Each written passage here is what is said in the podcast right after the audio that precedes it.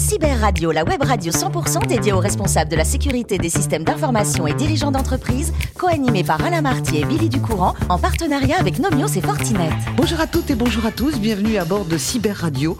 Vous êtes plus de 4800 responsables de la sécurité des systèmes d'information et dirigeants d'entreprise abonnés à nos podcasts.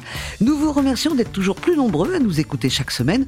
Et bien sûr, vous pouvez réagir sur nos réseaux sociaux et notre compte Twitter, cyberradio-du-bas TV. À mes côtés, pour co-animer cette émission, le RSSI de Nomios qui nous reçoit dans ses bureaux, Bruno Chéry. Bonjour Bruno. Bonjour Billy. Merci d'être avec nous.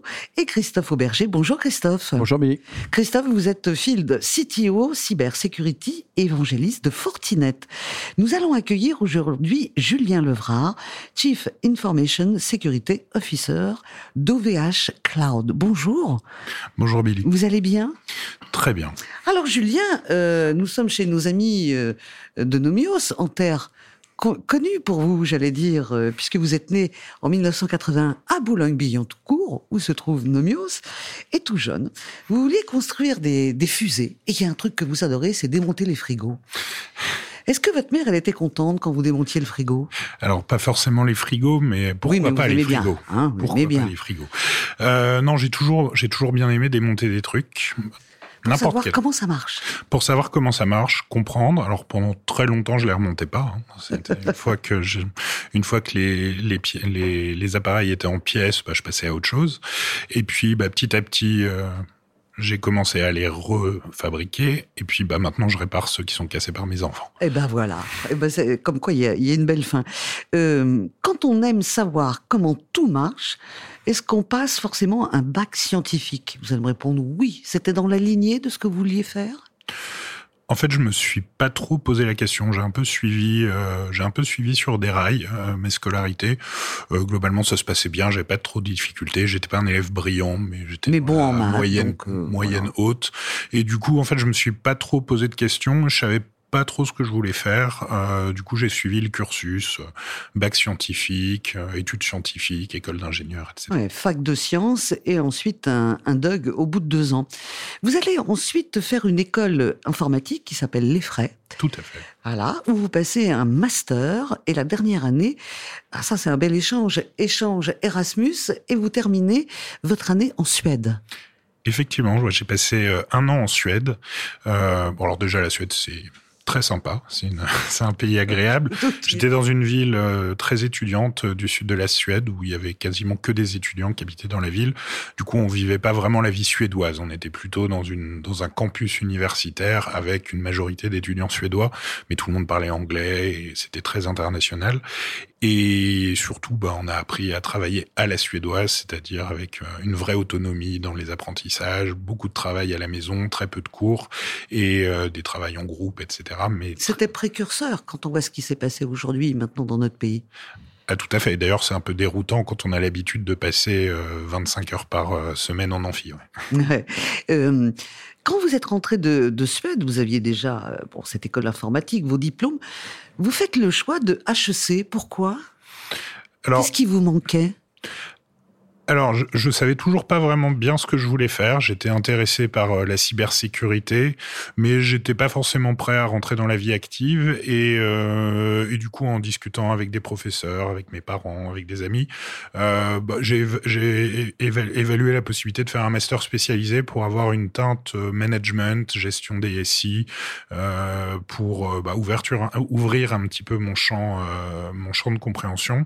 Et du coup, effectivement, j'étais à HEC, l'école des mines de Paris pour poursuivre ce master. Quand on fait le compte des années d'études, il y en a combien alors finalement? Alors, si on compte l'année, euh, l'année, euh, on va dire la première année euh, qui a, qui a été un, un, un, petit, un petit soubresaut, on va dire, ça fait bah, sept années d'études, tout compris. Bravo. Premier job. Vous arrivez chez KPMG, vous faites énormément d'audits, mais pas que dans la sécurité?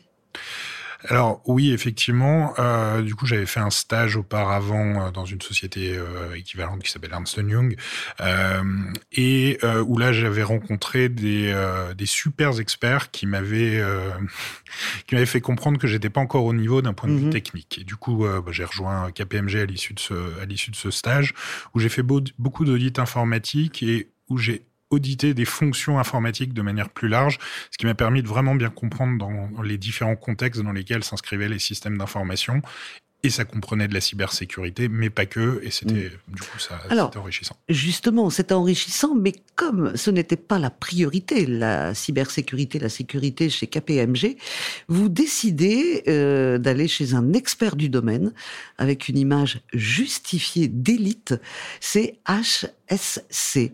Alors, c'est vrai que c'est l'élite, mais il vous propose pas vraiment ce que vous voulez, mais il y avait un challenge, donc vous foncez.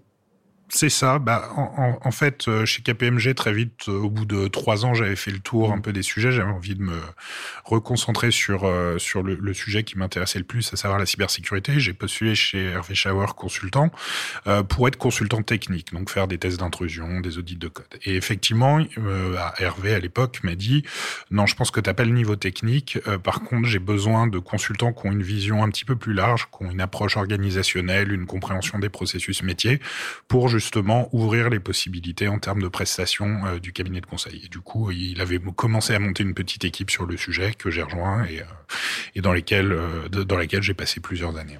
Voilà. Et quelques années après, en 2014, c'est racheté par Deloitte. Oui. Euh, vous allez y rester jusqu'en 2016 et là, vous sautez le pas pour aller chez OVH Cloud. Et ce qui est incroyable, c'est que vous, vous sautez le pas parce que c'était un de vos anciens clients.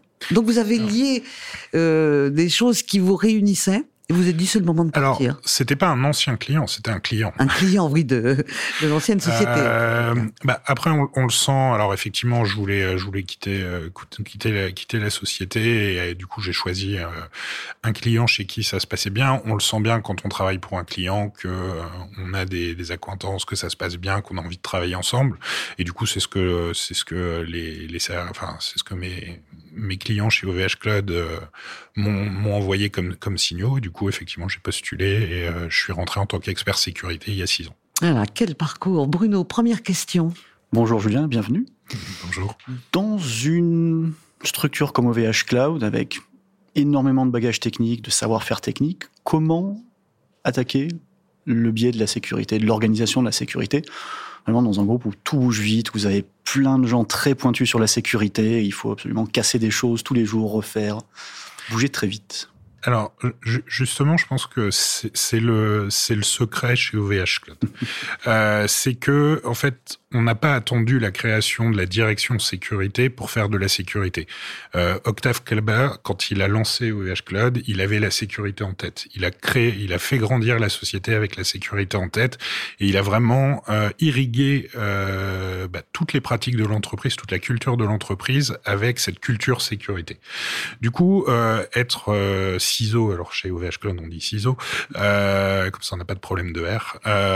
mais du coup être ciseau chez OVH Cloud, ça veut dire évidemment mettre en œuvre bah, tout ce que fait, tout ce que font les ciseaux dans toutes les entreprises, mais ça veut surtout dire donner du sens et coordonner tout un ensemble d'actions des différentes équipes qui ont de l'expertise en elles-mêmes. Et du coup, il faut les coordonner, les aider à valoriser ce qu'ils font, euh, identifier les activités cybersécurité dans leur quotidien pour pouvoir les valoriser, les cultiver, en faire des bonnes pratiques que les autres peuvent copier, etc., etc. Du coup, on est plutôt dans une logique de donner du sens et coordonner que vraiment mettre en place une démarche sécurité sur un socle, on va dire, d'équipe technique qui ne respecterait aucune bonne pratique, mmh. parce que c'est pas le cas. Donc, vraiment dans un rôle pur de, de, de chef d'orchestre. Alors, Chef d'orchestre, on suit une partition. Là, le mm. contexte change un peu. du coup, euh, la partition évolue rapidement, mais euh, oui, on est plus dans une logique de coordination, de donner du sens. Euh, après, il y a, y a, quand même un rôle qui est important, euh, qui est un rôle de coordination avec le métier. Euh, chez, chez OVH Cloud, on vend des services cloud. On doit apporter de la confiance à nos clients. Ça fait partie du service qu'on rend, ça fait partie des produits qu'on commercialise quand on vend un serveur dédié, il faut qu'il soit sécurisé. Quand on vend un service cloud, il faut qu'il soit sécurisé, sinon on perd la confiance de nos clients. Du coup, on la, dans la proposition de valeur de VH Cloud, la sécurité fait partie du, du produit qu'on commercialise. Et du coup, ça implique d'avoir des discussions bah, avec les équipes produits, avec euh, bah, le top management pour s'assurer que les priorités sont au bon niveau et sont alignées avec les messages que fait passer l'entreprise et évidemment euh, le quotidien euh, des opérations. Christophe Oui, bonjour et, merci pour, pour, pour cet échange. Euh, moi, j'avais une, question qui, rejoint un peu ce que, vous disiez. Donc, effectivement, euh, vous vendez des services euh, à, des clients qui sont concernés par la sécurité. Est-ce que les clients vous demandent de, si vous avez des, des, des, conformités à des référentiels? Est-ce que c'est quelque chose que vous, vous regardez? Est-ce que c'est une, une part forte de, je dirais, du, du chemin cyber que, que vous mettez en place chez OVH Ou est-ce que c'est plutôt une conséquence de, de votre approche cyber de bout en bout finalement? Alors, on a 1,6 million euh, de clients. Du coup, tout ce qui est possiblement demandable par un client nous, est, nous est demandé. Euh, on n'est pas dans de la gestion de risque, on est dans la gestion de certitude. Après, euh, sur les, euh, les certifications et les garanties formelles en, en, sécurité, on va avoir différentes typologies de clients. On va avoir des petits, des startups qui, pour qui ça va pas être une priorité, sauf s'ils doivent eux-mêmes prouver à leurs clients, qui sont des plus grands comptes, qu'ils ont mis en œuvre des bonnes démarches. On a tout un pan de clientèle qui va être très sensible à ces certifications, à toutes ces démarches formelles. Et après, on a les très grands comptes pour qui il va falloir apporter des garanties pour avoir le droit de parler avec eux, mais ça va pas suffire et ils vont mettre en place une démarche de gestion de risque euh, au MED euh, à leur sauce. D'accord, très bien, merci. Merci Christophe, merci Bruno. Je reviens à vous, Julien. Vous n'êtes pas un grand sportif, vous m'avez dit. Alors non, je suis pas un grand sportif. Et pourtant, vous avez fait beaucoup de voile et c'est un sport. Ah bah oui, c'est eh. un, un, sport. Alors j'ai fait euh, j'ai fait beaucoup de voile pendant euh, pendant mes congés parce que je suis parisien, mais pendant mes congés en, Bretagne, entre on va dire entre mes 12 ans et, mes 25 ans, euh, j'étais moniteur de voile dans une dans une école de voile dans une école de voile pendant les vacances d'été. Donc c'est un, un, boulot d'été assez sympa. Ah et du coup effectivement, je faisais de la planche à voile, du funboard et du dériveur. Voilà. Alors, euh, si je vous donne le choix entre un 421 ou un kata, vous me répondez quoi Les deux? Alors ça, ça, ça, dépend, euh, ça dépend du contexte. Le kata c'est bien pour rigoler, pour s'amuser, ça va vite, c'est ludique.